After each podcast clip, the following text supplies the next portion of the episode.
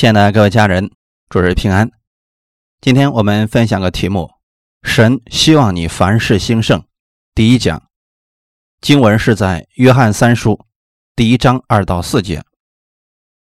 我们一起先来读一下圣经。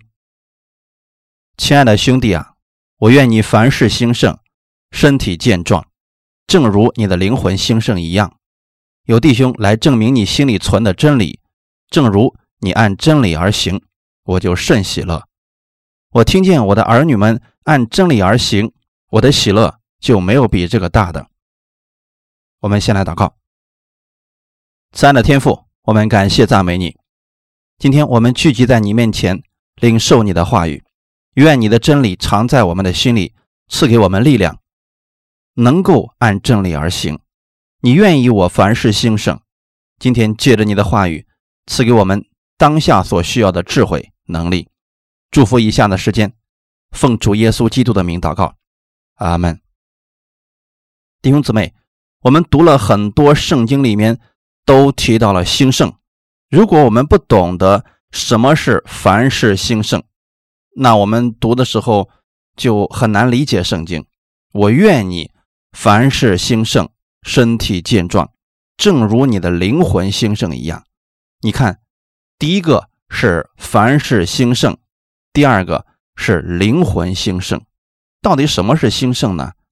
兴盛一词，原希腊文的意思是一条好的路，一段美好的旅程。兴盛不仅仅是指财务上的兴盛，而指的是生活当中的各个方面都是美好的。也就是说。你跟儿女的关系上，与同事的关系，与家人的关系，都是一段美好的旅程，这就叫做兴盛。这段经文里指出了三个不同的生命层面，一个是物质的，一个是身体的，一个是属灵的。神愿意我们在生命的每个层面上都是兴盛的，都是发达的、繁荣的。如果你说天天处在生气当中，这不是一段美好的路，因此也不能称之为兴盛。或者说身体上有疾病，这不是一段美好的路，也不能够称之为兴盛。虽然我们讲你信耶稣了，但是非常的贫穷，天天处在生活的压力之下，这不是兴盛。弟兄姊妹，要正确的理解什么是兴盛。我们来分享第一点：神愿意我们凡事兴盛。格林多前书十六章二节的经文，每逢七日的第一日。个人要照自己的镜像抽出来留着，免得我来的时候献凑。我们从原文当中看到关于兴盛的一段经文，原文当中的意思是每周的第一日，你们个人要拿出神兴盛你的那一部分来奉献。神给了你很多兴盛的祝福，其中一项包括财物，而你把神兴盛你的那一部分拿出来奉献。感谢主，我们从原文当中可以看到，这个是确实可以被用在经济上。许多基督徒谈到兴盛、成功、谈到繁荣的时候，会说不该谈这样的话题，这是属实的。在一些人的眼中，总是认为越穷越属灵，越穷越虔诚，总是觉得基督徒不配拥有丰富的祝福，似乎只要这些拥有了，人就会败坏。我不知道你有没有这样的观念。我小的时候也去过教会，在我的印象当中，教会给人的印象不是富足之地，而是贫穷、疾病、失丧之人的聚集地。为什么会给别人留下这样一个印象呢？就是我们过去许多基督徒给世人的印象，甚至有些信徒面对富足的人不好意思给别人传福音，说这些人不太需要。正是一些人错误的观念，让世人觉得有问题了。才需要来教会。以前我不觉得教会有什么能力，似乎我们到教会以后就是捐点钱，可怜可怜他们。但是圣经上是怎么说的呢？我愿你凡事兴盛，这是我们神的心意。我在得到呼召之前，走全职服侍的道路之前，我已经看到中国教会的现状。有一些人其实，在教会里边，他们呃教会的奉献很多，可能有上百万。但是他们把钱存到银行里边，给传道人的非常的少，似乎仅仅只能够维持他们的生活，多一点都不可能。许多传道人不得已花很长的时间去祷告，这样的祷告也是可以的，但其实完全没必要把时间多都花在这个地方，因为圣经上说，你们不要忧虑吃什么喝什么，神都有供应了。但是神不是没有给这个教会供应，这是人为的限制了，所以他们不得不花出很多时间祷告神或者感动弟兄姊妹奉献等等。当时我去了几个教会，都看到了这样一个状况。我就问教会的长老说：“你们为什么不给讲道人多一点钱呢？他的生活改善了，可以为教会做更多的。”你们知道当时的那个长老是怎么说的吗？如果给他多了，他会堕落的；如果给他多了，他就不会那么谦卑了，就骄傲了。他们的意思是，当人贫穷的时候，就会一直谦卑的服侍了。你可以有很多时间向神祷告。他们认为，如果牧师有了钱，信徒会跌倒的。甚至有些人因为他们的牧师买了一双比较贵的皮鞋，就议论纷纷，说太浪费了。中国二十世纪八十年代的时候，有许许多多的年轻传道人都被兴起来，为什么到了今天还是很缺乏呢？为什么在教会里边的年轻人被兴起来的还是很少呢？其中有一个原因，是因为这个。我以前认识很多和我年龄差不多的全职服侍人员，最后他们中间有很多人不得不放弃自己的这个服侍，到社会当中去打工。他们在一起的时候，有几个弟兄说着自己的情况，还哭了起来。他说：“不是不愿意服侍神，是因为教会就给这样的供应，连家里的正常开支，甚至连孩子的学费都没办法交得起，最后不得不放弃服侍。”弟兄姊妹，这种情况就是人将神的兴盛限制住了。以前我看到这些就不愿意当传道人，虽然我知道当时神给我的护照就是全职服侍，我心里很清楚，但是我不愿意去。当我们回归圣经的时候，才知道其实那不是神的意思。神绝对不愿意自己的孩子是贫穷的、软弱的，他愿意我们过兴盛的生活。当我们提到“兴盛”这个词的时候，虽然很多人不知道具体包含着什么，但是你们知道，一定不是贫穷，不是软弱，也不是缺乏。问题出在哪里呢？是人对神的认识出错了。诗篇五十篇九到十二节：我不从你家里取公牛，也不从你圈里取山羊，因为树林中的百兽是我的，千山上的牲畜也是我的，山中的飞鸟我都知道。野地的走兽也都属我。我若是饥饿，我不用告诉你，因为世界和其中所充满的都是我的。弟兄姊妹，读到这里，你们想到了什么？天地万物，世界上所有的一切都是神所造的。那么，神要吃饭吗？神要吃烤肉吗？神需要金子银子吗？他当然不需要这些。那这些是给谁预备的呢？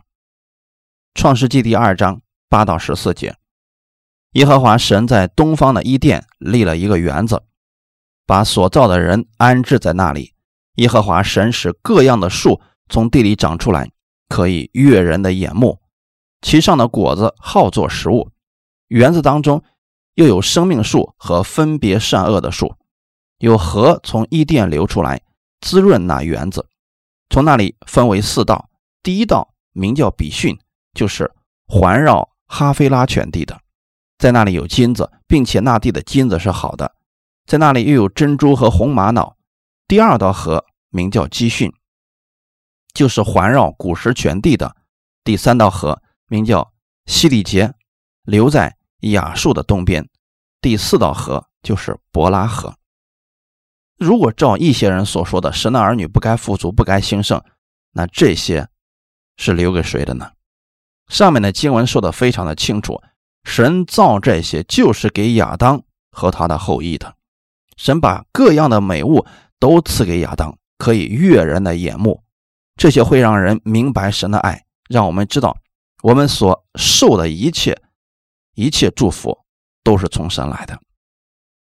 弟兄姊妹，是因为一些人的领受出了问题，到最后不加思索的接受了错误的原因就是。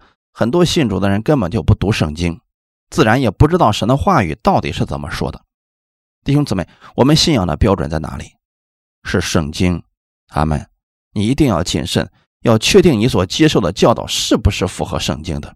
如果符合圣经，我们信了就蒙福了；如果是仁义的东西，很有可能会给我们带来损伤和伤害。我们过去所受的教导就是，基督徒不能谈钱，一谈钱就容易堕落。他们引用圣经说，钱财是万恶之根。弟兄姊妹，圣经上有没有这句话呢？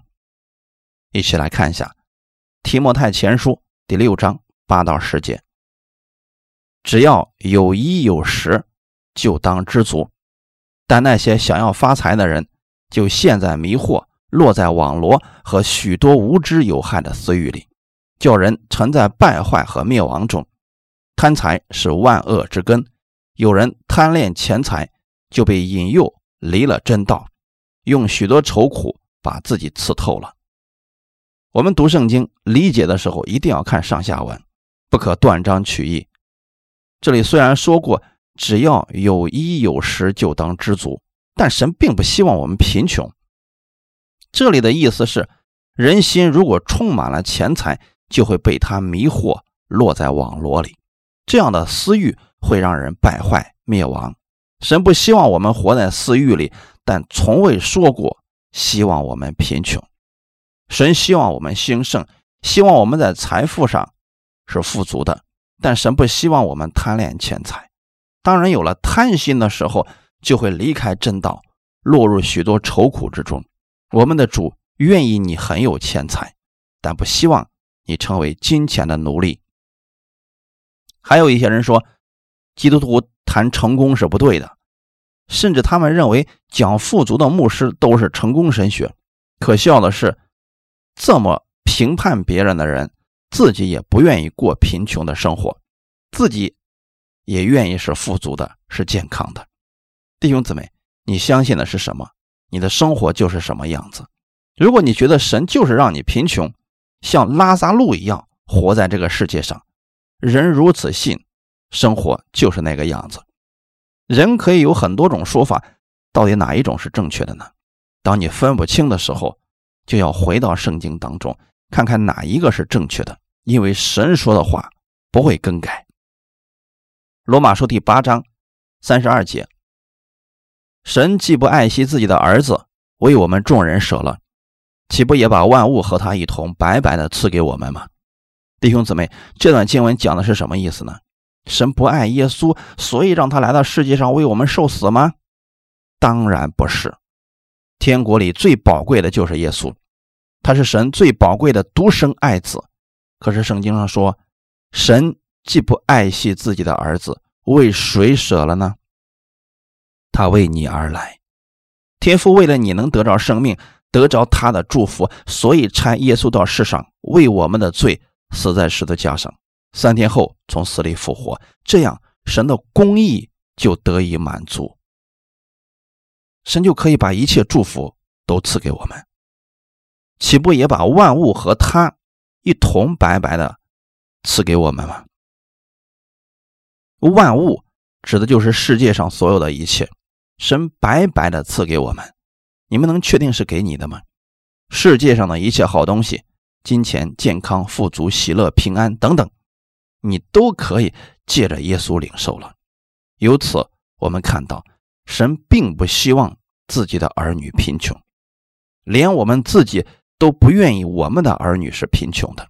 你怎么会想神是这样子的呢？你们有哪个父母说，我就希望我们家的孩子生出来以后？我的目标就是让他向拉萨路学习，从头到脚都是疮，被人抬到财主的门口，从桌子上捡点碎渣吃，因为这样能进天国。你们谁愿意这样呢？你们都愿意儿女们有出息，是富足的，是健康的，连我们都愿意如此。那我们为什么觉得神希望我们贫穷可怜呢？马太福音第七章九到十一节：你们中间谁有儿子求饼，反给他石头呢？求鱼，反给他蛇呢？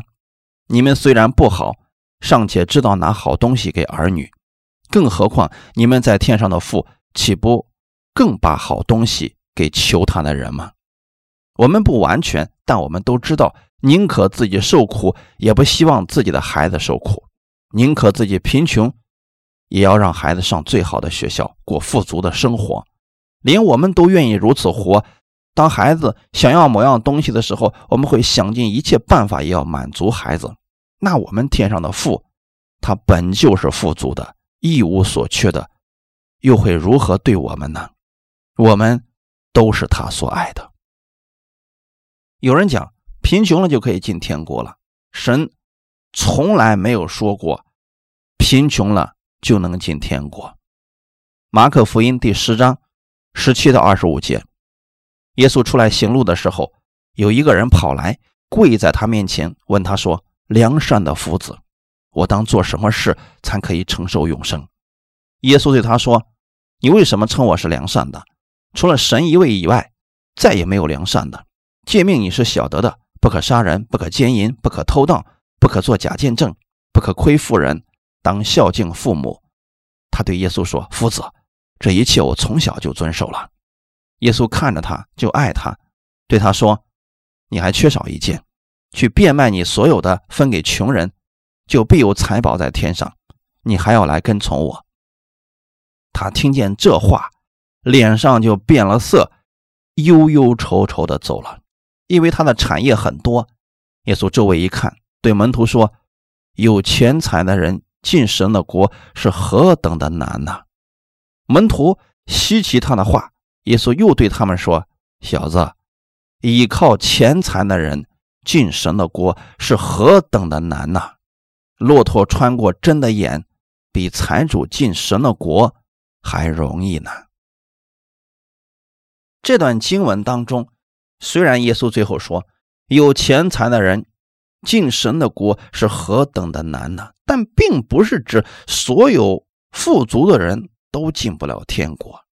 看上下文就可以知道，这个少年财主根本就不相信耶稣，他依靠的就是自己的钱财，他最在乎的就是自己的钱财而已。这样的人是自私的，也没有怜悯别人的心。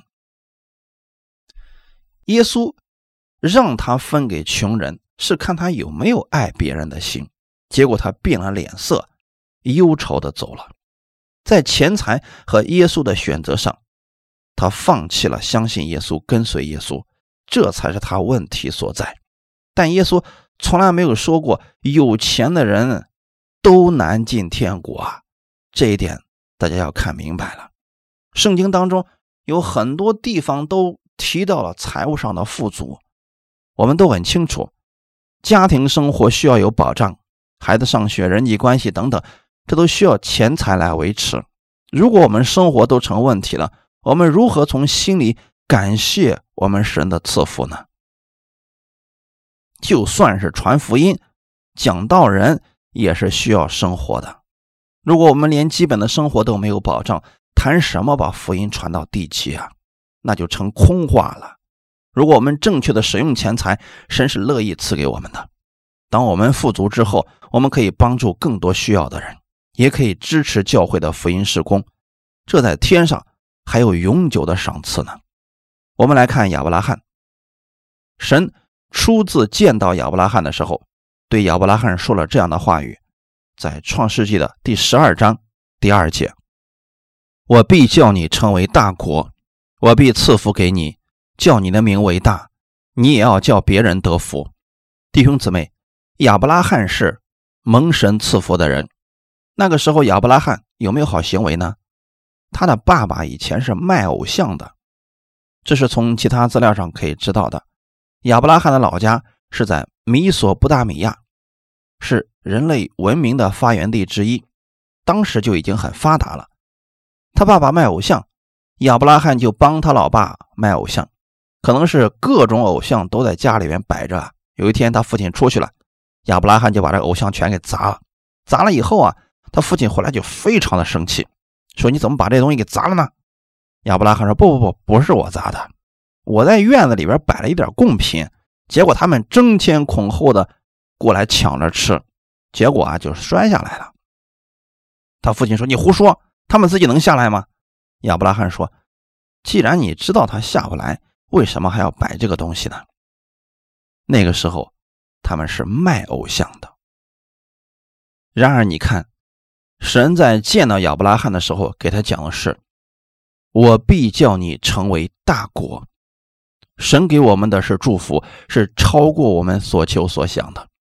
那个时候，亚伯拉罕还不算是一个属灵的人，他不懂天上属灵的事情，就是一个属肉体的人，所以他理解的是“我必赐福给你”，指的是什么呢？金、银、牛、驴、仆婢。用今天的话来讲，生意发达，产业很多，我必赐福给你。叫你的名为大，除了让亚伯拉罕富足之外，还让他有名气。亚伯拉罕的名气大到什么程度了呢？弟兄姊妹，几乎全球的人都知道亚伯拉罕这个名字。神的应许让我们看到了，神是信实的神。最后还有一句是：你也要叫别人得福。阿门。这就是我们神的心意。不仅仅是让我们吃吃穿穿，只顾自己享受，看着别人快饿死了也毫无怜悯之心。神给我们的兴盛，给我们富足，是让我们也成为别人的祝福。这也正好体现了教会的一个状态。教会里面有很多人发达了，就要帮助一些软弱的，或者从财务上，或者从技术上供应他们，使他们一同富足。这是神的心意。亚伯拉罕也确实做到了这一点。他的侄子罗德一开始没有那么多的钱，后来跟着亚伯拉罕，罗德最后得到的财物非常的多。跟亚伯拉罕有关系的神真的按照他的话语赐福给他，而亚伯拉罕也愿意把他的祝福传递给更多的人。这里的意思很明确：神愿意你凡事兴盛，并且让你的名气也很大。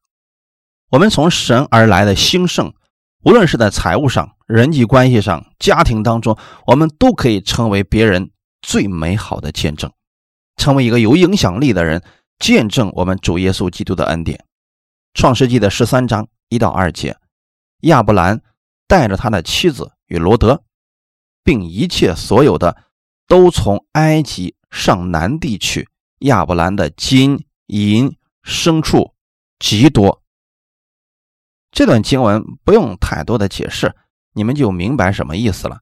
这段经文绝对不能解释为属灵的富足。有很多人讲到富足、讲到成功的时候，就说要去追求属灵的富足、天上的富足。但这段经文你怎么能够用到天上去呢？难道天上还有很多牛、驴、仆婢吗？神给亚伯拉罕的祝福仅仅。是他自己如此兴盛吗？连他的儿子、孙子都是被神祝福的。亲爱的兄弟啊，我愿你凡事兴盛，身体健壮。兴盛不仅仅包括钱财上的富足，也有身体的健康。世上有些人确实是肥头大耳，也有名，但很多人身体不好，其他的还有意义吗？而这些祝福是神赐给我们的，我们首先要相信神乐意赐福给我们，使我们一切都是富足的，这样我们可以成为别人的祝福。分享第二点，如何才能凡事兴盛呢？将神放在首位，然后按神的话语去行。什么叫做把神放在首位呢？并不是说家庭工作都不管了，全新的传福音，不是指这些。神给我们的使命和位置不同，无论我们在哪个位置上，都要把神放在首位，以荣耀神为目的。无论你是遇到了好事，或者遇到了不好的事情，都能先想到神，向他祷告，与神交流，这就够了。但是，这并不代表我们以周日要聚会为借口，就什么也不做了。让别人来干，因为这样的话，你的家庭不和睦的。你可以有智慧的把家里的一切事情都安排好。比如，咱们星期天要聚会，你的孩子和你的丈夫都不上班的话，你可以提前半个小时吃饭，这样你就有很多时间了可以早点过来和大家聊聊天，一起分享这周的经历，一起祷告等等。把神放在首位，指的是你把神摆在生命的第一位，神的事高于其他的事情。很多人还没有这个习惯，当有事情的时候，他想到的是用自己的方法来解决，等自己实在搞不定了，才想起来祷告寻求神。如果把神放在首位，你第一时间就会祷告，然后再做其他的决定。比如，如果孩子发烧了，你想送孩子去医院。你完全可以一边祷告一边去医院的，这就是按我们的信心来决定的。我们来看圣经当中的兴盛，亚伯拉罕的兴盛是在什么时候呢？神对亚伯拉罕说：“你要离开本族、本地、富家，到我所指示你的地区，我必叫你成为大国。”当人在心里把神放在首位的时候，就乐意按神的话语去行了。无论明白不明白，亚伯拉罕相信神的话一定会成就。他相信了，所以他就去行了。亚伯拉罕听见神的话语，立刻带着父亲、带着妻子、带着罗德、带着自己的家眷离开自己的老家。从这个时候起，神就赐福给他了。当亚伯拉罕跟从神以后，他的生活开始发生了改变。而罗德也就是在这个时候变得富足了，变得兴盛的。我不是反对弟兄姊妹赚钱，而是不要让钱捆绑了你。不是不让弟兄姊妹去做家务，而是不要让这些琐事成为你的捆绑。其实就算是周日不打扫卫生，他也不会太影响家里的美观。但有些人说周日我要打扫卫生，所以我就不去教会了。说到底就是没有把神的事情放在首位。能束缚我们的只是我们的心，这些家务事绝对不可能拦阻我们。当你跟着主耶稣的时候，健康、富足、喜乐、平安就跟着你了。当你跟着主耶稣的时候，他的爱充满你的家庭，一切就不再一样了。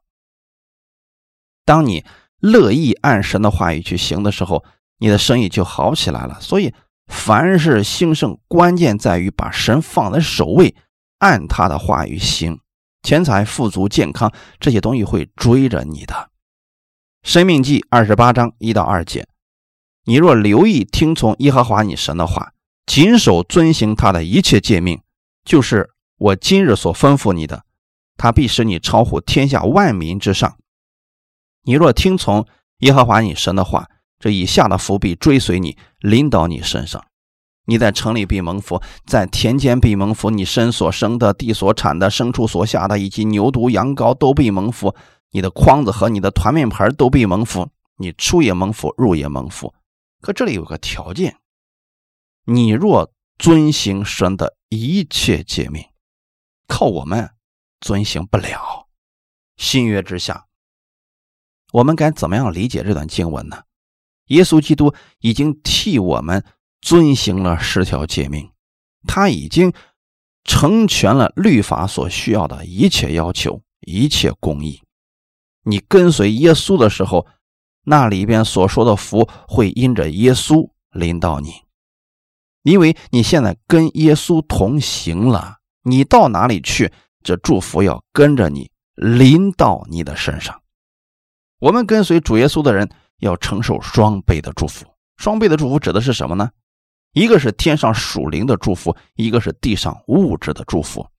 神希望你的家庭、你的人际关系、你的财务、你的工作都是兴盛的。这个兴盛的程度和你灵魂的兴盛程度是一样的。我们对主耶稣认识多少，决定了我们能领取多少。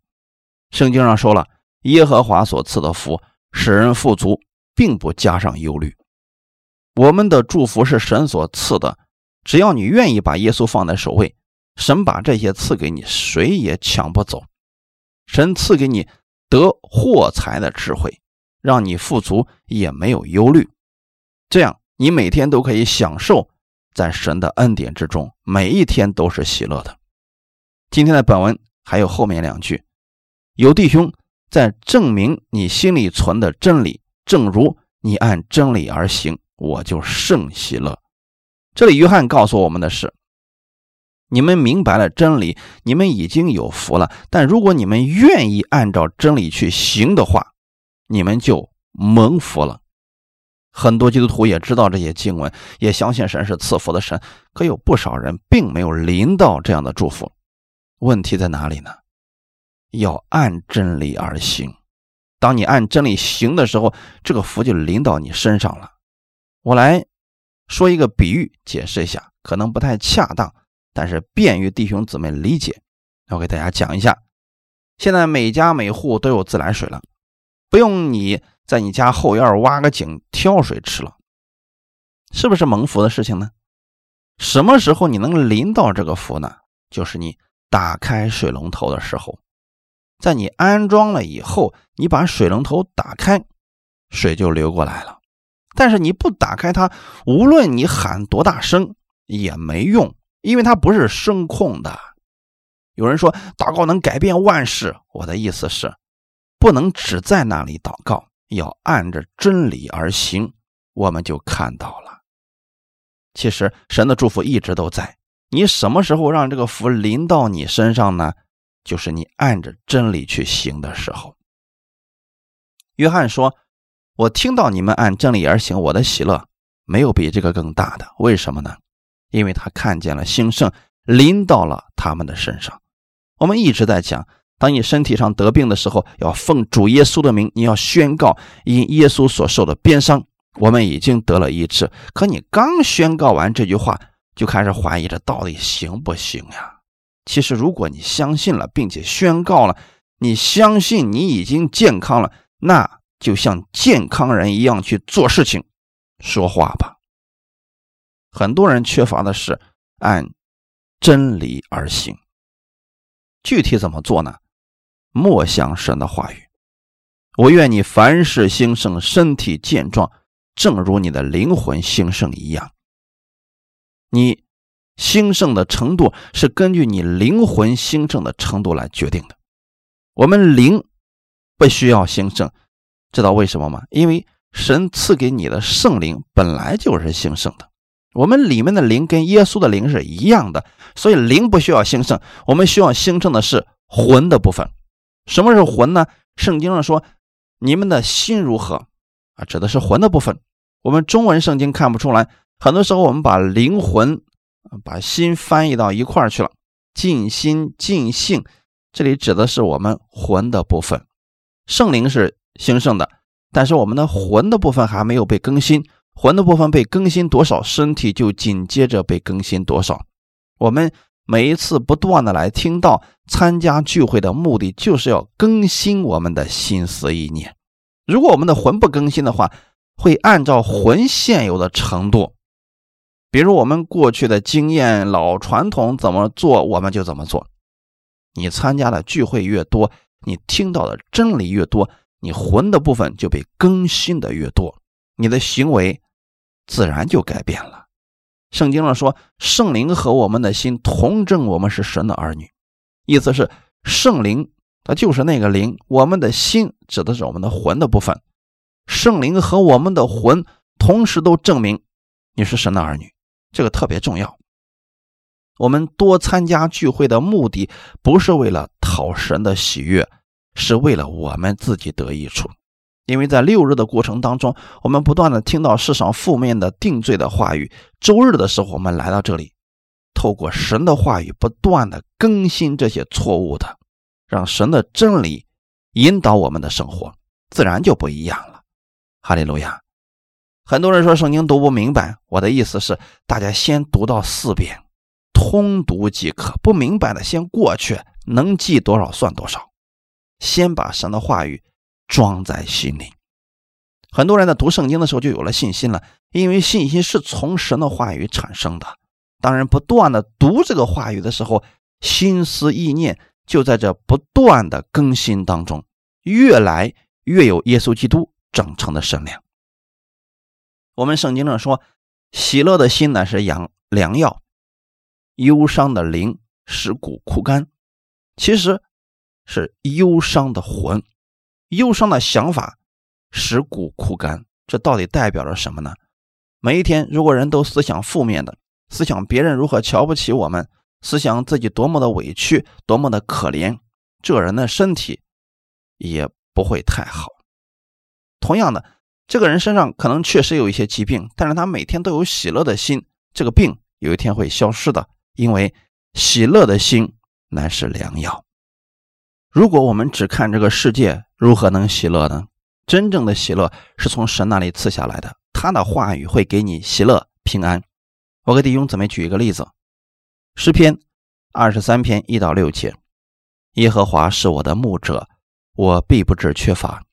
他使我躺卧在青草地上，领我在可安歇的水边。他使我的灵魂苏醒，为自己的名引导我走义路。我虽然行过死荫的幽谷，也不怕遭害，因为你与我同在。你的杖、你的竿都安慰我。在我敌人面前，你为我摆设筵席。你用油膏了我的头，使我的福杯满意。我一生一世必有恩惠慈爱随着我。我却要住在耶和华的殿中，直到永远。阿门。我教大家如何来默想。耶和华是我的牧者，所以我不致缺乏。无论我现在缺乏什么，我仰望我的主，他是我的供应，是我的帮助，是我的主。他会供应我所需要的一切，带领我到可安歇之地。我的心不会害怕灰心。无论我遇到什么，他都与我同在，帮助我，引导我，安慰我。在他的店里，我是最有福的。我愿意一生跟随他。当我们这样去默想的时候，神的这些话语就会产生信心，使我们的心思意念被更新，我们会越来越兴盛。雅各书第一章。二十二到二十五节，只是你们要行道，不要单单听到，自己气哄自己，因为听到而不行道的，就像人对着镜子看自己本来的面目，看见走后，随即忘了他的相貌如何。唯有详细查看那全被使人自由之律法的，并且时常如此，这人既不是听了就忘，乃是实在行出来。就在他所行的事上，必然得福。听到，如果相信了，就必会行出来。就在他所行的事上，必然蒙福。就是这个福要临到他身上。这里思想的是什么呢？详细查看的是什么呢？使人自由之律法，指的不是十条诫命，使人自由之律法。是圣灵的律，爱的律法，是耶稣基督爱的律法。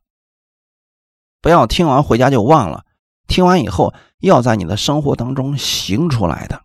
你可以拿一节经文反复的去思想：我就是神所爱的小羊，他必会供应我所需要的一切。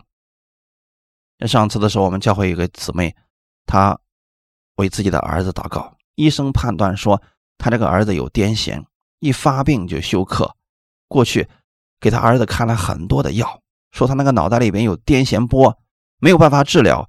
现在最先进的方法就是把脑壳打开，放一个芯片，当这两个癫痫波相交的时候，这芯片可以挡住，但这不能彻底解决问题啊，只是挡住了，并没有消失，还有可能再犯或者越来越严重。后来我们上他家的时候，看见他开了那个药。那么小的孩子吃那个药，副作用两样多呀。给你开了药，并不能治你的病，但是呢，副作用太大了，怎么办？你不吃，控制不住，吃吧。这个药副作用这么大，对孩子影响也很严重。那那个时候，我们就只能说，完全交给神了。药既然控制不了，那我们就放在祷告当中，让神帮助我们。我们一起祷告。一个星期以后。